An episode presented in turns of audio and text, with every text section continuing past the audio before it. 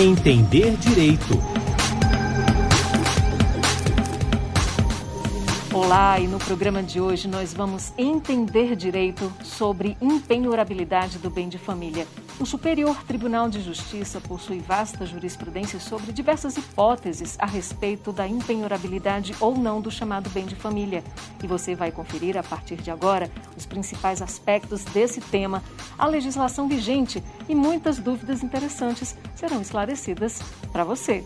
Não é isso, Tiago Gomide? É isso, Fátima. Pois é, Fátima, a lei número 8009 de 1990 define o bem de família e determina por regra que o imóvel residencial é impenhorável, só que esse mesmo dispositivo legal indica no artigo 3 exceções a essa regra e por conseguinte torna o bem de família penhorável. Pois é, e já está aqui com a gente, Tiago, Bruna Rantorni, advogada especialista em direito civil, professora universitária e doutoranda pela Universidade Federal do Paraná. Professora Bruna Rantorni, muito obrigada por estar aqui com a gente no Entender Direito. Grande satisfação tê-la aqui conosco. Olá, Fátima, Tiago, Vitor. É um prazer estar aqui para conversar com vocês, bater, né, fazer um bate-papo bacana sobre esse tema que é tão importante para todos nós, sobre a empenhabilidade do bem de família. E também participa desse nosso bate-papo Vitor Ottoboni Pavan, especialista em Direito Empresarial pela Universidade Estadual de Londrina e mestre em Ciências Jurídicas pela Universidade Estadual do Norte do Paraná. Ele também é doutorando em Direito das Relações Sociais, além de pesquisador do grupo de pesquisa Núcleo de Estudos em Direito Civil Constitucional Virada de Copérnico, na Universidade Federal do Paraná. Seja muito bem-vindo. Olá, Tiago, Fátima, é uma alegria muito grande estar aqui. Queria agradecer o convite para debater um tema tão relevante que é a imperabilidade do bem de família, principalmente ao lado de uma colega tão querida, que é a doutora Bruna, professora, colega de planos acadêmicos. É realmente uma alegria estar aqui hoje no Entender Direito. Vamos começar com uma pergunta bem básica, então. O que seria exatamente considerado o bem de família? No ordenamento jurídico brasileiro se reconhece a existência do bem de família legal ou obrigatório, que é aquele previsto na Lei 8009 de 1990, e o voluntário ou convencional, previsto no artigo 1711 e seguintes do Código Civil. Você poderia explicar para a gente esses dois conceitos, professora Bruna? Claro, Tiago. Vamos lá. Quando a gente fala do bem de família, nós falamos ali da proteção da entidade familiar. Vamos falar sobre o que é família daqui a pouco. Mas é, quando falamos no bem de família, essa proteção da entidade familiar e este bem de família pode ser classificado de duas formas. Um bem de família legal, também conhecido como obrigatório, que é aquele da Lei 8.009 de 1990, e também o bem de família convencional, também conhecido como voluntário, do artigo 1711 seguintes do Código Civil de 2002. Mas, professora, qual que é a diferença entre um ou entre outro? Bom, quando nós falamos do bem de família legal ou obrigatório, é aquele que está na lei, e é quando a entidade familiar, a constituição de família, de pessoas né, que estão ali para o mesmo vínculo de crescimento, de sociedade, elas têm apenas um único bem. E este bem normalmente é utilizado para a moradia ou para a subsistência desta moradia. Já por outro lado, quando nós falamos do bem de família convencional ou também conhecido como voluntário, é aquele no qual a pessoa tem mais de um bem, mas ela escolhe um deles para ser constituído como o chamado bem de família. E como funciona isso na prática? Primeiro, para que a pessoa possa fazer isso, é necessário que o seu patrimônio, né, o bem escolhido, não ultrapasse um terço do seu patrimônio público existente ao tempo da instituição. Na prática, a pessoa vai até um cartório de registro de imóveis, indica o bem, um escrivão, por sua vez, fará é, publicações em jornais de grande circulação ou até mesmo por redes sociais, mídias, enfim, é, informando sobre a disponibilidade desse bem. Em seguida, não havendo oposição nem terceiros, o escrivão fará a escritura junto à matrícula deste imóvel.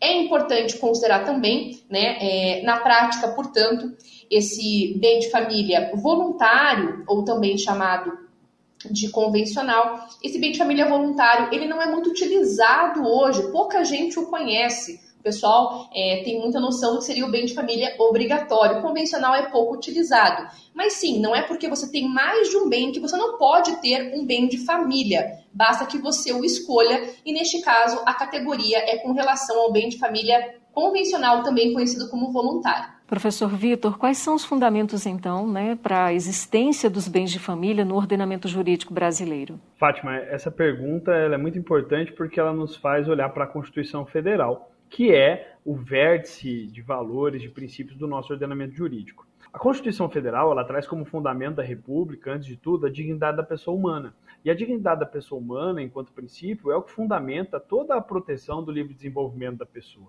E para que uma pessoa possa ter usufruir desse livre desenvolvimento, ela precisa de um conjunto de garantias mínimas, inclusive patrimoniais, que permitam-lhe uma existência minimamente digna é aquilo que a gente pode colher na obra do ministro Luiz Edson Fachin, chamado de patrimônio mínimo ou de patrimônio mínimo existencial.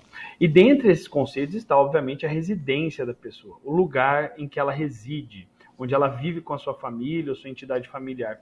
E isso encontra, além dessa proteção na dignidade da pessoa humana, portanto, também a proteção constitucional concedida à família, que está no artigo 226 da Constituição. E não é uma proteção qualquer, porque a Constituição Federal fala uma proteção especial à família. Então é buscar uma proteção que seja além do ordinário, além do normal. E mais recentemente, podemos dizer assim, não tão recentemente, mas após já 88 e a existência da Lei 8009, em 2000 houve uma emenda constitucional que incluiu no artigo 6 que é aquele que traz as, os direitos sociais previstos na Constituição Federal, uma boa parte deles, o direito à moradia, expressamente previsto, porque obviamente o direito à moradia pode ser deduzido já da Constituição de outros princípios que estavam ali presentes. E foi inclusive o direito à moradia que fundamentou em um dos julgamentos mais importantes sobre o tema, uh, no âmbito do STF, o voto do ministro relator Carlos Veloso, em uma questão envolvendo fiador e bem de família, que ainda vai ser objeto de análise mais para frente. Mas então é esse tripé uh, valorativo, podemos dizer assim, dignidade da pessoa humana, família e direito à moradia, que justifica, de um ponto de vista constitucional, ao Estado retirar o alcance dos credores é, esse bem que é a residência da entidade familiar. Professora Bruna, e qual o conceito de família para estes bens? Uma pessoa sozinha, por exemplo, ela pode ser considerada família para efeito de proteção prevista em lei? Tiago, vamos lá. Quando nós falamos com relação ao conceito de família, nós temos que pensar na nossa sociedade hoje. Né? A nossa sociedade evolui com o tempo. Se há 20 anos atrás nós não tínhamos tanta tecnologia quanto temos hoje, WhatsApp, mensagens instantâneas, a sociedade também deve evoluir. E como a sociedade do direito também evolui com ela. Se antes, portanto, o conceito de família era apenas pai, mãe, filhos, né, ou prole, hoje é muito maior do que isso. Nós falamos, portanto, que o conceito de família ele está abrangido não apenas com relação a casais heteroafetivos, homoafetivos, mas também com relação a viúvos, solteiros, é, aqueles é, tio e sobrinho, vó e neto, ou seja, todas aquelas pessoas que tenham, de fato, a intenção de constituir um lar, de constituir uma família, um ambiente de amor, um ambiente de convívio. Nesse sentido, o STF, no agravo do instrumento 241.297, que foi publicado no ano de 2000, já colocou que a expressão casal e entidade familiar deve ser vista uma visão social, uma visão de forma ampla. Além disso, portanto, nós temos né, a súmula 364 do STJ, que fala que o conceito de empenhorabilidade do bem de família também abrange imóvel pertencente a pessoas solteiras, separadas ou viúvas. Professor Vitor, e o que seria exatamente a penhora e que tipos de bens, em regra geral, são impenhoráveis? Certo, Fátima. A penhora ela é um ato processual pelo qual o credor em uma execução judicial ele adquire um direito de preferência sobre um determinado bem do devedor. O que significa isso? Quando há uma execução de uma dívida em juízo, ah, o Estado juiz vai e registra naquele bem uma anotação de que, quando esse bem for expropriado efetivamente do devedor, aquele credor terá direito a receber o produto dessa expropriação para satisfação do seu crédito. Então, por exemplo, no caso de um imóvel, esse registro vai ficar lá na matrícula do imóvel, que é uma penhora em garantia de uma dívida de uma certa execução judicial. Essa preferência significa que o Estado juiz ele está expropriando o poder ou a faculdade do devedor de alienar a coisa penhorada. Ou seja, um dos direitos da propriedade, que é o direito de dispor, é cerceado em razão de uma dívida executada judicialmente. E aí, é, o próprio ordenamento jurídico traz hipóteses em que não se poderá tirar esse poder de um devedor, porque esse bem ele faz parte daquele patrimônio mínimo que garante uma existência digna da pessoa. Esses bens, em regra, estão previstos no artigo 833 do Código de Processo Civil e estão todos relacionados a um ou mais direitos fundamentais que têm que ser garantidos dentro desse mínimo arcabouço protetivo da pessoa. Então, Uh, o que se entende hoje, principalmente seguindo a jurisprudência da STJ, é que é possível, uh, em razão dessa função teleológica de garantir esse mínimo existencial, alargar ou até mesmo relativizar essas impenhorabilidades de acordo com os interesses envolvidos. Não é por outro motivo que, por exemplo, na execução de dívidas de caráter alimentar, então, por exemplo, pensão alimentícia, é possível a penhora de salário, que, segundo o artigo 833, seria impenhorável. Afinal de contas, o salário é a subsistência da pessoa, é aquele valor que ela minimamente precisa para garantir suas necessidades básicas. Só que aí, quando há uma outra verba de caráter alimentar, é relativizada essa proteção para permitir também a satisfação desse interesse. Então, são impenhoráveis os bens móveis e imóveis que estejam relacionados à satisfação das necessidades básicas da pessoa. Então, por exemplo, a casa onde mora, os bens móveis, que são utilizados no trabalho, as roupas e pertences pessoais, claro que é ressalvado sempre aqueles que são de grande valor e que não se amoldam nesse conceito de patrimônio mínimo, a pequena propriedade rural produtiva, enfim, os bens que garantem uma existência minimamente digna à pessoa. E quanto às exceções sobre a impenhorabilidade do bem de família legal ou convencional, professor Vitor, o que, que a legislação brasileira vigente prevê? Certo, Fátima. A legislação vigente, assim como o rol do 833 Código Processo Civil, com a impenhorabilidade geral dos bens, ela traz também um rol de exceções, uh, portanto, o direito à impenhorabilidade do bem de família não é absoluto. Acho que é, a gente não tem um direito absoluto no nosso ordenamento. E essas exceções estão ligadas também a hipóteses em que o direito à moradia pode ser relativizado por estar em conflito com outras políticas públicas ou direitos fundamentais, como, por exemplo, fundamentou o STF no julgamento que acabou analisando a situação do fiador. Então, o artigo 3 ele traz algumas exceções, como, por exemplo, o titular do crédito destinado à construção do imóvel, então, quando você faz um financiamento envolvendo esse imóvel, o credor de pensão alimentícia, olha aí, a, o interesse do credor de uma verba alimentar ah, entrando em conflito com o direito à moradia, por se tratar de dois direitos fundamentais, acaba havendo uma, uma concessão do direito à moradia.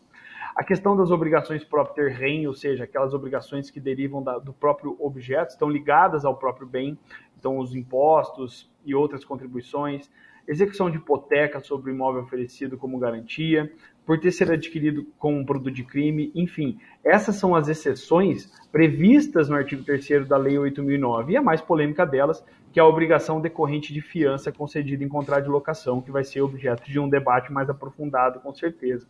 Ainda, com relação ao bem de família convencional ou voluntário, como bem definiu a Bruna, a lei afasta a proteção quando a constituição dele ocorre após a constituição da obrigação uh, do devedor. Então, por exemplo, se quando eu constituo o meu bem de família convencional, eu já tenho dívidas existentes, a essas dívidas o bem de família, em princípio, não se aplicaria.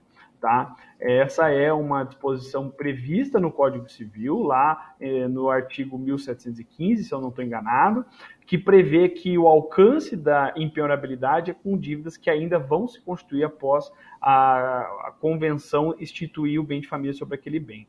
Então, essa é são as exceções legais. Mas a jurisprudência construiu algumas exceções também.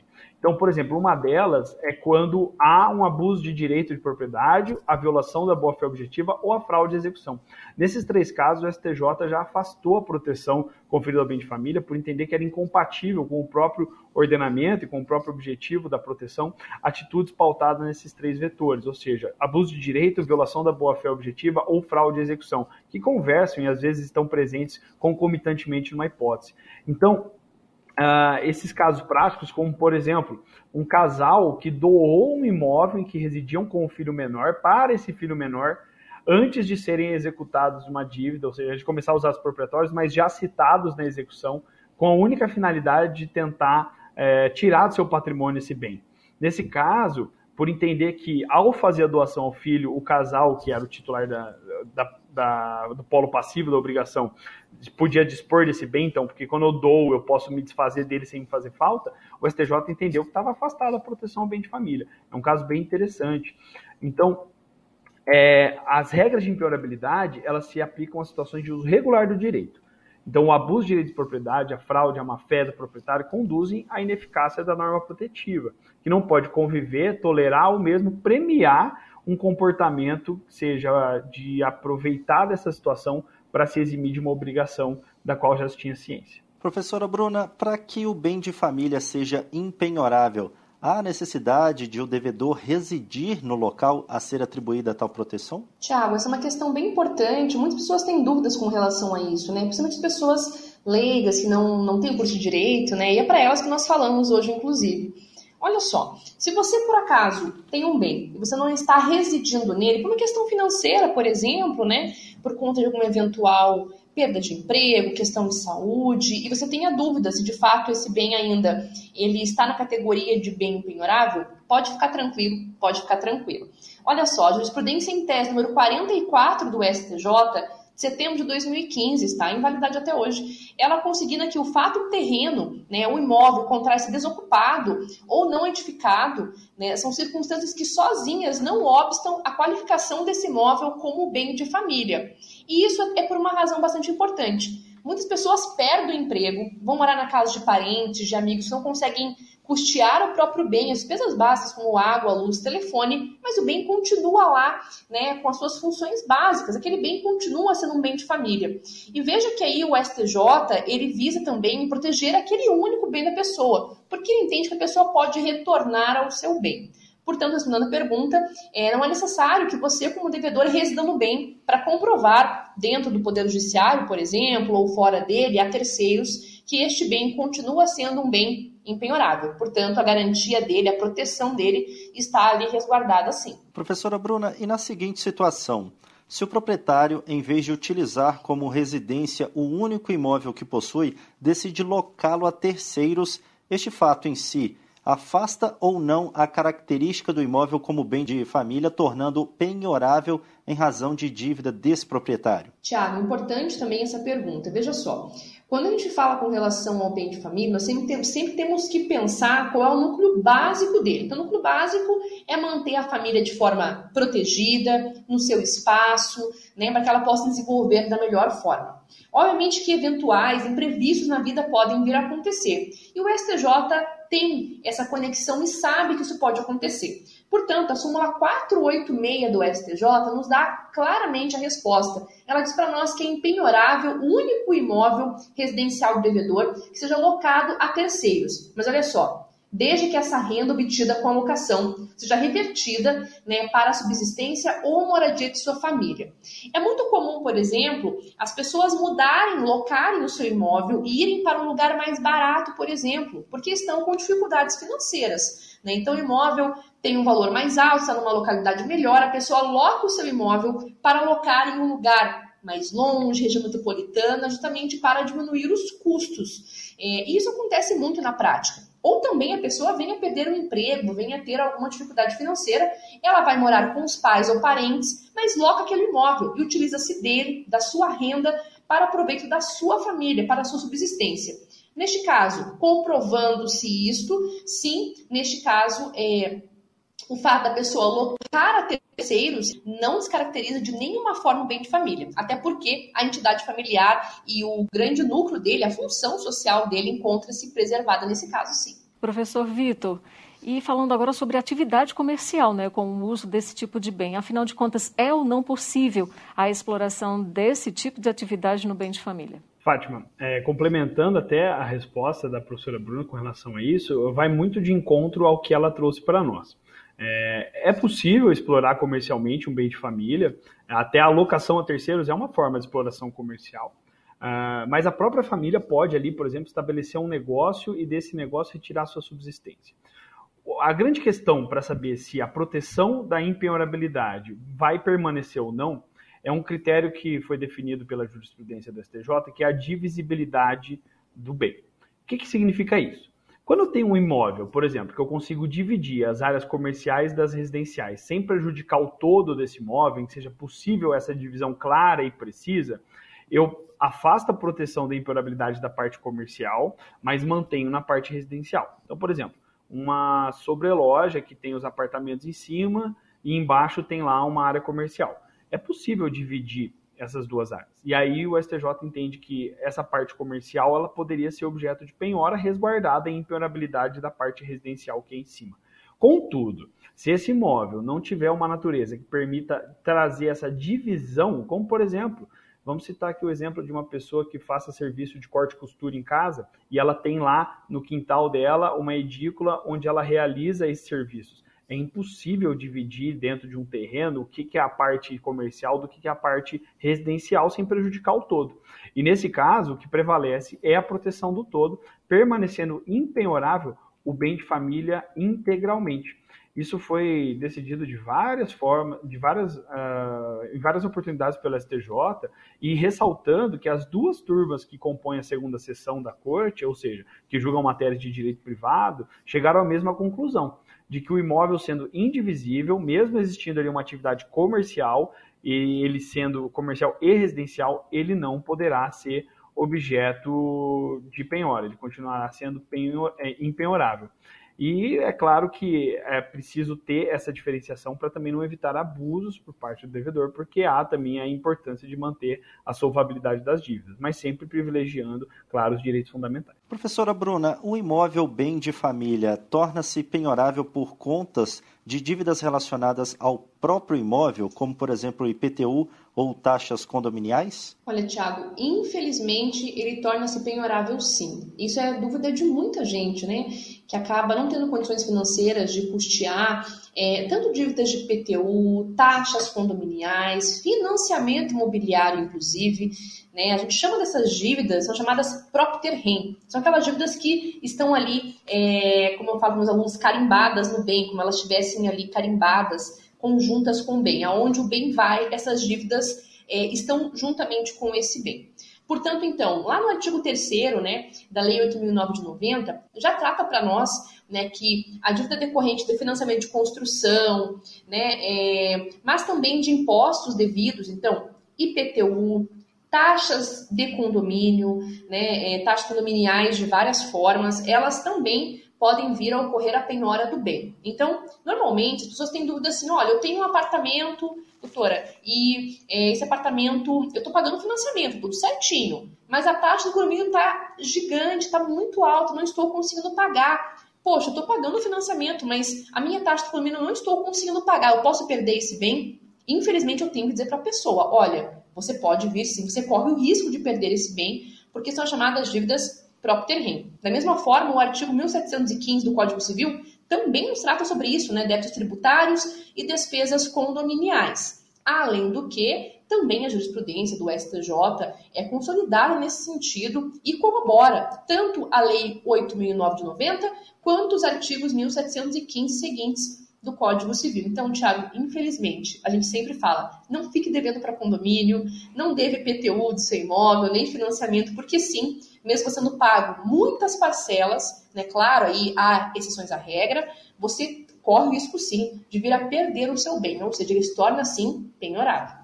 Professor Vitor, e os bens de família, eles podem ser oferecidos em garantia de fiança? Agora, essa é uma pergunta muito importante, porque talvez o tema mais sensível em piorabilidade de família seja a relação com, a, com o oferecimento de fiança, que é uma garantia pessoal. Vamos lá. É, primeiro que, assim, em geral, o bem de família de um fiador que não seja de locação, ele não vai ser alcançado. Mas qual que é o problema? Uh, existe uma, uma exceção à regra que é justamente a questão da boa-fé. Quando eu ofereço o meu bem em garantia de algo, sabendo que ele é o meu único bem e que é nele que eu resido, a interpretação que se tem dado é que isso pode representar, se eu voltar atrás dessa decisão depois, um comportamento oportunista. Aquilo que a gente afasta segundo a boa-fé objetiva é, a partir de um brocardo muito antigo chama venire contra factum próprio. Ou seja, eu vou agir em contrariedade a um ato anterior que eu já havia praticado. E nesse sentido é que vem o conceito de má-fé ou fraude de execução, que permite afastar a impenhorabilidade. Então, é, em regra, é, é uma operação muito perigosa que se ofereça um bem como garantia voluntariamente, sendo esse seu bem de família. Porque no momento que você faz isso, você assume o risco de que se interprete que você agiu com uma fé. Porque se você não tinha outro bem apto a garantir a execução na época, o que você vai entender é que você ofereceu uma garantia inócua, ou seja, que você agiu sabendo que não poderia depois garantir o pagamento desse bem. Então, nesse caso da fiança, a partir dela ser, apesar dela ser uma garantia pessoal, ou seja, o que ela vai atingir, na verdade, são os bens da pessoa em geral. Quem garante na fiança é a pessoa com o seu patrimônio total. Mas se ela só tiver o bem de família e ela, no ato da, do, da prestação da fiança, ela expressamente colocar aquele bem como o imóvel que ele, que ele tem para garantir, garantir, ele vai estar sujeito a ter afastado uh, essa proteção judicialmente. Só que isso é importante ressaltar, é muito casuístico. Não existe uma regra geral. Isso é analisado caso a caso, até porque a má-fé ela tem que ser provada e ela não é presumida. Então é importante que, quando se for tomar uma decisão dessa, esteja ciente desse risco porque o risco de vir a perder a proteção legal posteriormente existe e é uma, uma recorrente nos julgados do STJ que a má-fé e o abuso do direito de propriedade afastam a impenhorabilidade do bem de família. Professora Bruna, eu vou fazer uma pergunta que talvez seja dúvida aí de muita gente que está nos acompanhando agora. É possível, afinal de contas, a penhora de bem de família pertencente a fiador de contrato de locação inadimplido? Fátima, eu sempre falo para meus alunos, e aqui eu vou pedir licença para dizer uma frase bem importante. Fiador, né, já tem dor no final. É um, é, um, é um presságio, não é bom. Né? Fiador tem dor no final, não é bom, não seja fiador. Meu amigo, minha amiga, não seja fiador. É, o professor Vitor está aqui, vai concordar comigo. Fiador não é uma pessoa feliz. Não conheço fiador feliz. Professora Bruna, eu, meu pai é meu fiador, até você ficar devendo. Por que a gente fala essa brincadeira, né? Agora sim, falando mais corretamente, por que a gente fala sobre isso? Primeira coisa, o fiador, como o professor Vitor bem colocou, quando ele dá o seu bem em garantia, é como se ele oferecesse algo e dissesse: Ah, eu tenho outro para dispor. Né? Nós nunca oferecemos algo se nós temos aquele como bem único. Você nunca oferece uma bolsa se você só tem aquela. Você nunca oferece um carro para alguém, dá um carro para alguém se você só tem aquele contigo. E aí vem a boa e a má-fé. Nesse sentido, a súmula 549 do STJ fala claramente para nós que é válida, sim, a penhora de bem de família pertencente a fiador de contrato de locação. Inclusive, é, isso tem sido discutido agora, Fátima, pelo tema repetitivo é, 1091 da segunda sessão do STJ, agora, no dia 11 de 5 de 2021, é bastante recente, né? E aí começa a ter uma discussão no STJ da penhorabilidade ou não do bem de família da propriedade do fiador dado em garantia no contrato de locação. Então, essa súmula, que a súmula 549, que foi discutida lá em 2015, ela volta no STJ a ser discutida pelo tema repetitivo 1091, está em discussão ainda, né? Tem alguns repetitivos aí consolidados, inclusive é, dois recursos é, do Estado do Paraná que são recursos que estão atrelados a esse tema repetitivo, não foi julgado ainda, mas até então nós temos a súmula consolidada por enquanto que sim. Né? Se você é um fiador e você concede o seu único bem de família como garantia para uma dívida de terceiro, né, os tribunais entendem que, bom, se você está dando esse bem em garantia, você teria outros. Ou você tem outros bens para conceder, afinal, ninguém concede algo que não tem, né, ou que seria aquele único bem. Então, ser fiador hoje é algo muito, muito, muito grave. Então, como o professor Vitor bem falou, tem que se pensar, toma cuidado se você for ser um fiador, principalmente contratos de locação. Tem que ler o contrato, verificar direitinho as cláusulas.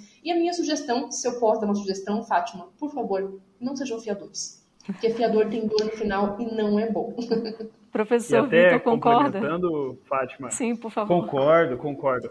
Porque, veja só, a, a Lei 8.009, ela traz expressamente que a impenhorabilidade do bem de família não alcança a dívida do fiador que prestou garantia em locação. E aí é importante destacar uma questão.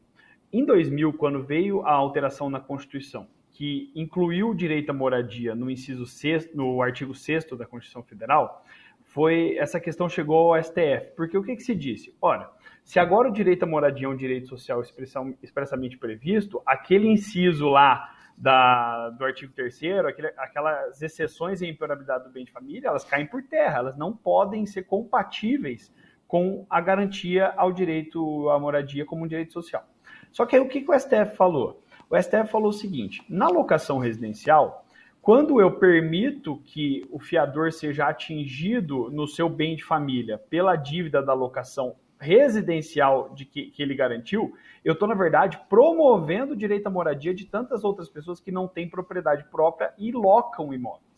Então, o argumento que prevaleceu no STF, e aí discute-se se é um argumento mercadológico ou se é um argumento ah, valorativo, mas é o argumento de que justifica-se a penhora do bem de família do, locador, do fiador em locação porque ele está fomentando o direito à moradia. E como que fundamenta o bem de família é o direito à moradia, a gente tem uma situação em que essa exceção é aplicável.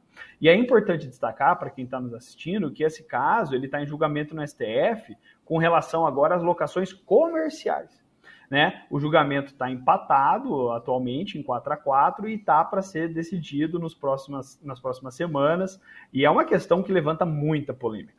É, para quem tiver curiosidade de ler o julgamento do STF à época, a discussão entre os ministros é espetacular. É o voto que acabou prevalecendo do ministro Carlos Veloso, mas é, o, prof, o, professor Eros Grau, por exemplo, discordou na época dizendo que o direito à moradia ele era praticamente um direito absoluto que não podia ser relativizado. Então, é, é muito importante ter isso em mente de que, se você assumir uma fiança em contrato de locação, você está dizendo que até a casa que você mora vai garantir essa dívida. E sabe o pior?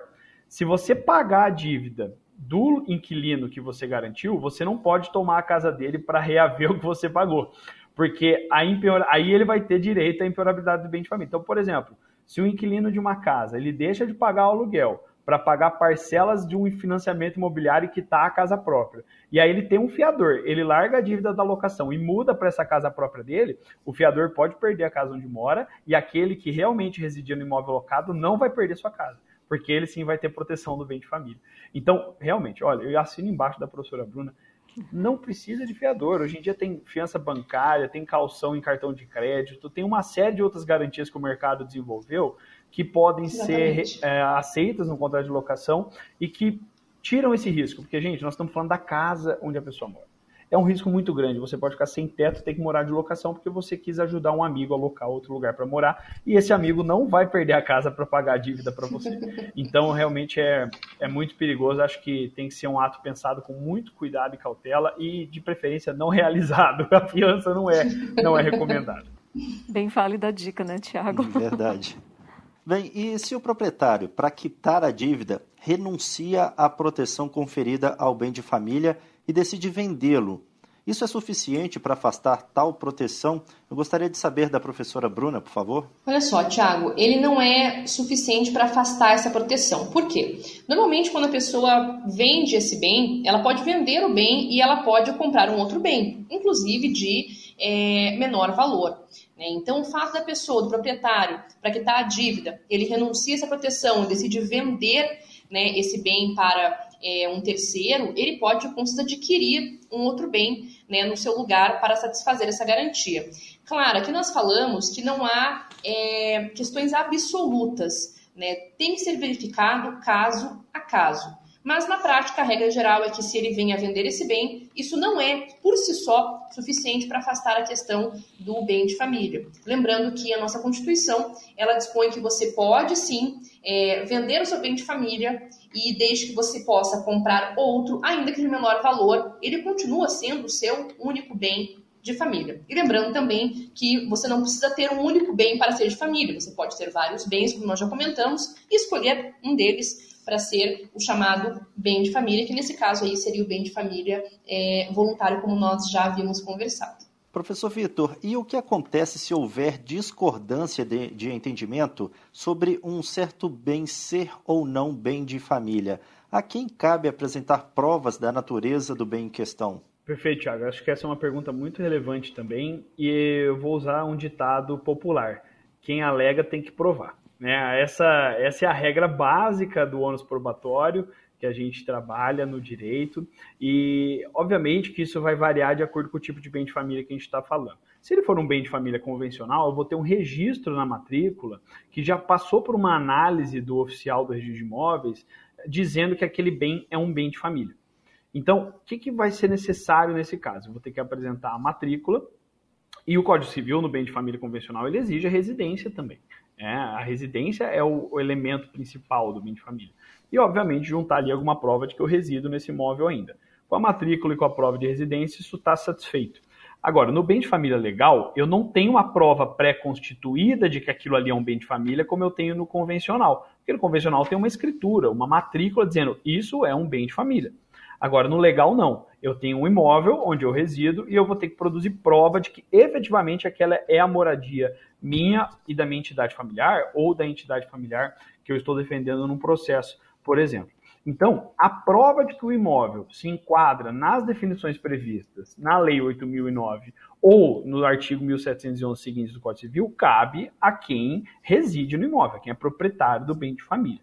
Tá? O ônus da prova, por ser um fato constitutivo, é dele. Obviamente, do momento que ele demonstrou isso, aí vai caber uma discussão para outra parte uh, constituir. Então, assim, o importante é que a pessoa devedora, que seja citada num processo em que haja uma tentativa de penhora da casa onde ela resida, que ela procure apresentar o máximo de provas possíveis de que aquele é o imóvel onde ela reside, né? Então, declaração do síndico, conta de luz, conta de água, correspondências, uh, condomínio, ou seja, documentos que demonstram essa é a casa que eu resido. E aí, obviamente, como outro critério é não ter outro imóvel residencial, é preciso também demonstrar, por meio de certidões, que aquele é o único bem residencial uh, da família, ou tendo outros bens que é o de menor valor, porque aí seria sobre ele que recairia de qualquer forma a proteção. Professor Vitor, e qual o tratamento jurídico a ser dado no caso de único imóvel e de haver a separação do casal? Esse bem continua empenhorável? Isso é muito importante, Thiago. Acho que principalmente com a dinâmica familiar que se desenvolveu no país nas últimas décadas, né, com a normatização do divórcio, a possibilidade de separação das partes sem grandes formalidades, uh, isso traz uma preocupação para o caso, por exemplo, de um cônjuge que tem o outro endividado e vê o outro sair da residência e permanece naquele imóvel achando que ele pode estar sujeito à execução pelas dívidas do cônjuge que deixou de ali viver. Bom, é importante ressaltar que a separação ela não acaba com o regime de impenhorabilidade do bem de família. Enquanto um dos dois residir naquele imóvel e usar ele para sua residência, ele será impenhorável. E, por exemplo, digamos que esse casal tinha dois imóveis e eles se separaram e está cada um em um imóvel. Os dois imóveis adquirem a proteção legal, porque os dois são residências de entidades familiares como bem a, a professora Bruna colocou, não é preciso existir mais de uma pessoa para que exista a proteção do bem de família. Portanto, mesmo com a separação, haverá é, a proteção do bem de família, ela continuará válida. Inclusive, teve uma decisão muito importante nesse sentido, ali no começo dos anos 2000, relatada pelo hoje ministro do Supremo Tribunal Federal, Luiz Fux, que entendeu justamente isso, que o fato de ter existido a separação do casal não acaba com a proteção do bem contra a penhora em uma execução movida por qualquer um, é, contra qualquer um dos ex-cônjuges ou ex-companheiros. Então, essa proteção continua, é válida e tem que sim ser alegada por quem continuou residindo no imóvel, porque afinal de contas aquela é a moradia dela, independente se o ex-cônjuge ou ex-companheiro ou deixou de ali residir. Professora Bruna, e é possível que haja penhora do bem de família legal dos sócios de uma empresa?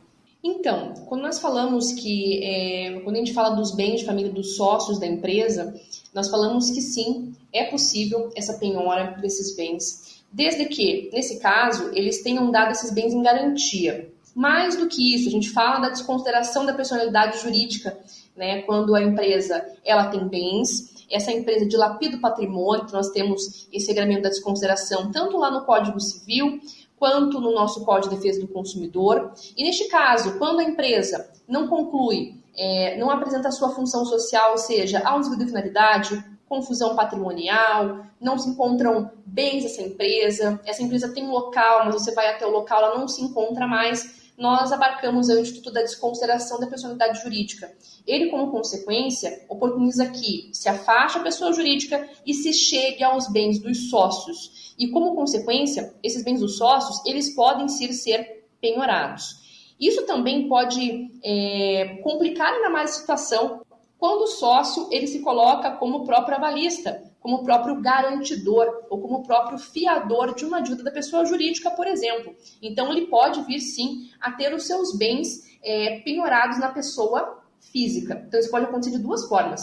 Tanto pela desconsideração da personalidade jurídica, e daí são os seus bens, são, podem vir a ser é, penhorados aí, expropriados, mas também isso pode vir a acontecer quando o próprio sócio se utiliza como garante, a gente chama esse termo, né, termo de garante, quando isso acontece e quando ele utiliza da função de garante para solver dívidas da pessoa jurídica. A pessoa jurídica não tem lastro, então é a pessoa física, por meio do sócio, que vai responder por todas estas, estas dívidas, enfim, e todo esse lastro jurídico.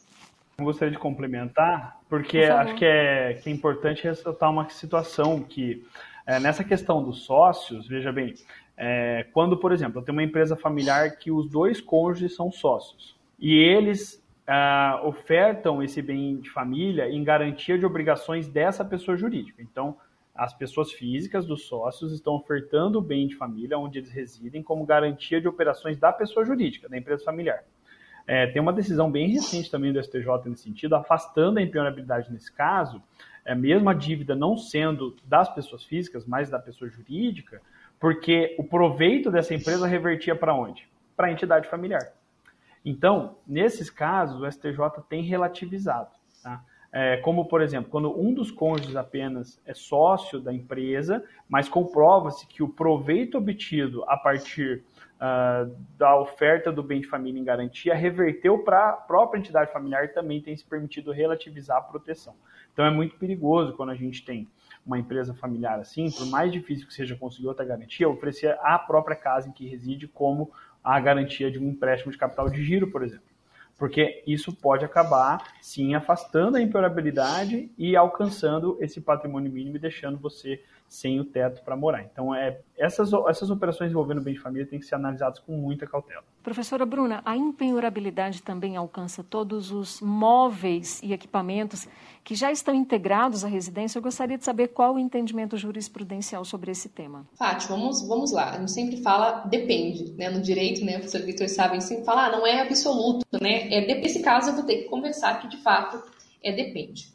Olha só, primeira coisa, né, é, tanto na nossa doutrina como na jurisprudência, né, e na própria legislação, inclusive, é, já é consignado que os bens que guardam nessa residência, regra geral, eles não são penhoráveis. Então, lá, o artigo 833, o segundo do nosso Código de Processo Civil, também a jurisprudência em tese número 44 também fala sobre isso, além da Lei 8009 de 1990. Esses três dispositivos nos falam que os bens móveis estão dentro da residência, eles são impenhoráveis. Bom, mas nós temos toda, toda exceção, toda regra, melhor dizendo, tem exceção. Nesse caso, o STJ tem consignado que os bens móveis eles são impenhoráveis desde que Primeiro, não exceda um valor do imóvel, isso pode vir a acontecer no caso de um quadro, uma obra de arte, algo de muito valor, e também que esses bens, eles sejam é, bens que não ultrapassem as necessidades comuns de uma família. E daí vamos nos perguntar, o que é uma necessidade comum de uma família? Se vem o oficial de justiça na sua casa, vem a penhorar os seus bens, e você tem quatro televisores, pergunta-se, uma família normal, homem médio, precisa de quatro televisores? Não. Então, um televisor ficará, os outros quatro serão penhorados. Uh, isso vale também para videogame, isso vale para air fryer, isso vale para qualquer produto que você tenha, né, de cabelo, enfim, produto eletrônico, eletrodoméstico, que ultrapasse de fato as condições do homem médio comum. Mas, professora Bruna, eu não tenho é, fogão, eu não tenho forno, tenho só air fry, eu uso ela para cozinhar, por exemplo, isso pode vir a acontecer. Bom, então para você, aquela air fry, aquele, aquela, aquele produto, ele de fato, ele é sim algo útil para a sua necessidade, por isso vai de cada caso. Mas o STJ já consignou sim que é importante que esses bens, eles sejam bens é, que guarneçam a residência, que não sejam de alto valor, e ele se coloca aí no homem médio comum. Então, como eu falei, quatro televisores, três serão penhorados, um será mantido. Cama, sofá, geladeira, né, outros bens permanecerão. Obras de arte podem ser penhoradas, bolsas, joias, né, e outros bens, inclusive. O que, que o STJ consigna, portanto, é que haja aí uma questão de razoabilidade da vida comum do homem médio. O que as pessoas têm nas suas casas, o que é comum ter? O que é comum, nós consideramos que isso é básico. O que for excedente a isso pode ser penhorado. E essa proteção, professora Bruna, atinge bens relacionados ou acessórios ao bem principal, como o box externo de estacionamento? Olha só, essa pergunta, é, muitas pessoas têm essa dúvida, né, Tiago, com relação a se o estacionamento ou os box, eles também podem ser, estão no regime das empenhorabilidades. E aí nós dizemos a palavra novamente, depende. Por quê? É, muitos imóveis, quando eles são adquiridos, normalmente alguns imóveis são adquiridos e já consta a vaga de garagem junto. E essa vaga de garagem, ela está na mesma matrícula do imóvel. Então, se você tem um único bem, um bem de família, e neste bem consta lá, juntamente o bem e uma vaga de garagem, está em uma matrícula só, sim, o seu bem de família está abarcado e juntamente essa sua vaga de estacionamento. Mas na prática, o que acontece é diferente. Normalmente as pessoas têm, é, por exemplo, em apartamentos, né? Tem um apartamento, tem uma matrícula e tem ali o estacionamento, né? Sua vaga de garagem com outra matrícula. Nesse caso específico, né, é, essa vaga de garagem, tanto para pessoas é, físicas né, quanto jurídicas, nesse caso, essa vaga de garagem, ela é penhorável. Então, aí a grande questão é, normalmente quando você compra um imóvel, um sobrado, né, uma casa térrea, é, o próprio estacionamento, né, o local que você guarda o seu veículo, ele está junto ali na mesma matrícula. Se houver matrículas separadas, o STJ já consignou, súmula 449, informando que a vaga de garagem que possui matrícula própria no registro imóveis, ela não constitui bem de família para efeito de penhora. E aí a gente reforça novamente o que nós já conversamos aqui nesse nosso bate-papo bacana. É, Lembre-se que o STJ, a Constituição Federal, ela abarca o local onde a família reside para a Constituição, né, para a sua moradia, para a sua vivência. E, obviamente, que o, que o estacionamento, né, ou os boxes, como são chamados, boxes externos, eles não fazem parte desse, desse viés, dessa função social aí do bem de família na prática. Então, não. Neste caso, se o seu estacionamento né, sua vaga de estacionamento, ela tiver matrícula separada, matrícula de imóveis, ela pode sim ser penhorada. Então, essa seria aí a resposta mais compatível. E aí, de fato, vai de cada caso, a depender de se há matrícula ou se não há matrícula separada. E bem de família, ele pode ser dado em garantia de empréstimo? E nesse caso específico, é mantida a empenhorabilidade ou não, professor Vitor? Bem, Tiago, essa é uma pergunta realmente muito importante. Porque veja só, quando eu falo de dar um bem em garantia, eu estou dizendo que eu vou dispor desse bem. É um dos direitos que o proprietário tem. E aí a gente volta àquela situação que eu já comentei da boa-fé. Porque quando eu, proprietário, sabendo que aquela é minha residência e que eu não tenho outro bem que possa garantir a dívida que eu estou constituindo, ofereço a minha residência em garantia, eu estou voluntariamente abrindo mão de uma proteção legal pelo menos em regra, uh, tem sido essa a interpretação conferida pelo STJ a casos como esse. Esse, essa, esse afastamento da impiorabilidade, ele encontra fundamento na boa-fé objetiva, no abuso do direito de propriedade e na fraude de execução, em uma dessas três hipóteses. Contudo, existem situações em que eu posso, por exemplo, me defender de uma alegação dessa, uh, demonstrando que eu realizei esse ato com vício de vontade, ou seja, mediante coação, mediante dolo, ou mediante erro, por exemplo. Ou quando, é, como no caso de um contrato de locação, e há um julgamento relatado pela ministra Nancy Andrighi, muito recente quanto a, quanto a esse tópico, em que foi ofertado não a fiança a, locatícia, mas a calção de um bem de família. Então, foi constituída a calção sobre um bem de família e aí entendeu-se que, como a Lei 8.009 não excepciona a calção, como faz com a fiança, não haveria como afastar a proteção. Contudo, é muito perigoso oferecer o bem de família como garantia de empréstimo, porque eu não posso, depois uh, de constituir a dívida, de ofertar esse bem, chegar e falar: ah, não, mas espera aí, eu não posso pagar porque esse bem que eu ofertei é onde eu moro. Então, eu estou alegando agora que ele é empenhorável, sendo que eu já sabia disso na época uh, que eu constituí a dívida. Então, é, o, o, o, tribunal, o STJ, ele tem fincado muitos pés na questão da boa-fé objetiva.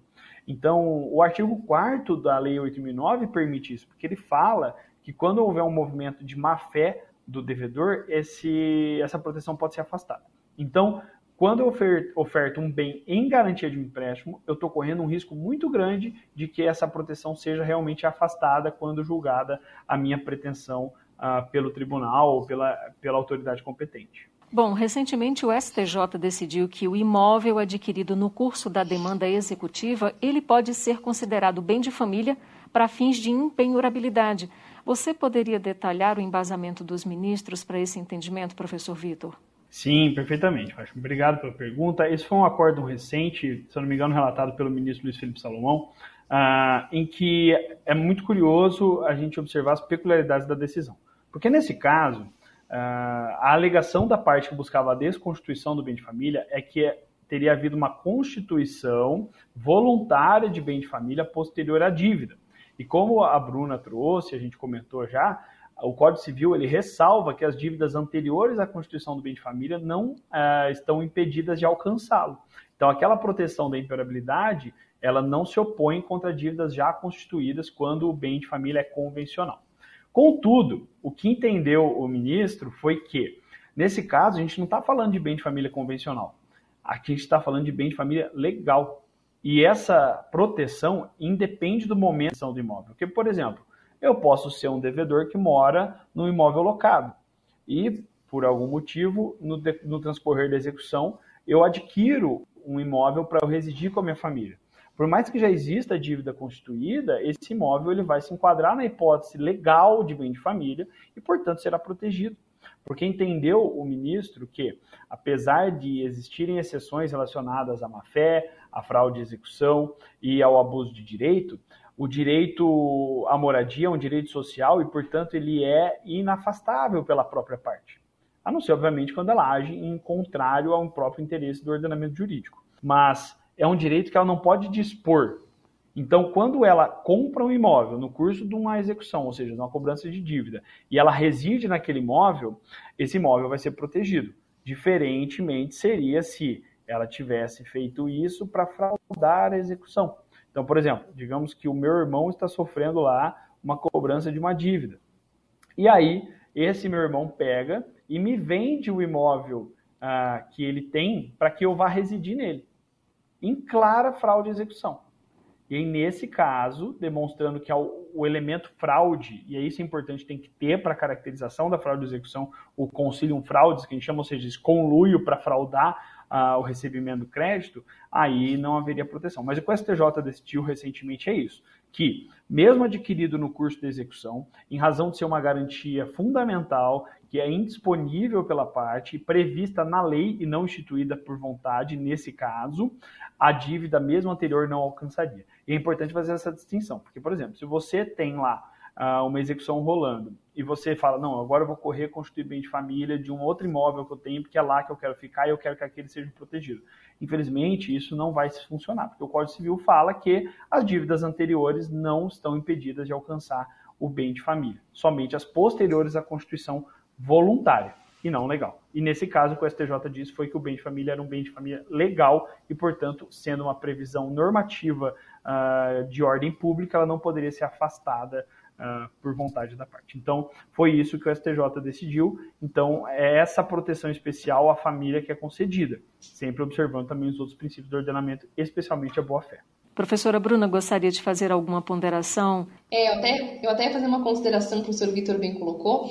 É, esse julgado é bem interessante, nós não podemos também utilizá-lo de forma desmedida. Né? Como o professor Vitor bem colocou, a pessoa não tinha nenhum bem em seu nome, ela adquiriu esse bem e até na, na própria decisão, né, depois, se, se o pessoal quiser ler, enfim, vale a pena dar uma boa lida na, na decisão, Consta que o imóvel custa 140 mil reais. É um imóvel de baixo custo. Então não é imóvel de alto custo, é o único imóvel da família, não é imóvel adquirido por bem de família é, voluntário, é por meio legal, portanto a própria lei, né, 8.009 de 90 já o abarcaria. Né? É importante considerar, inclusive, que até o próprio ministro fala, olha, ele não vendeu o imóvel para adquirir outro. Ele adquiriu este porque este é o único bem que ele tem. Então, aí, quais são as características que nós podemos ver para que, nesse caso, você possa comprar um bem, mesmo estando em uma execução?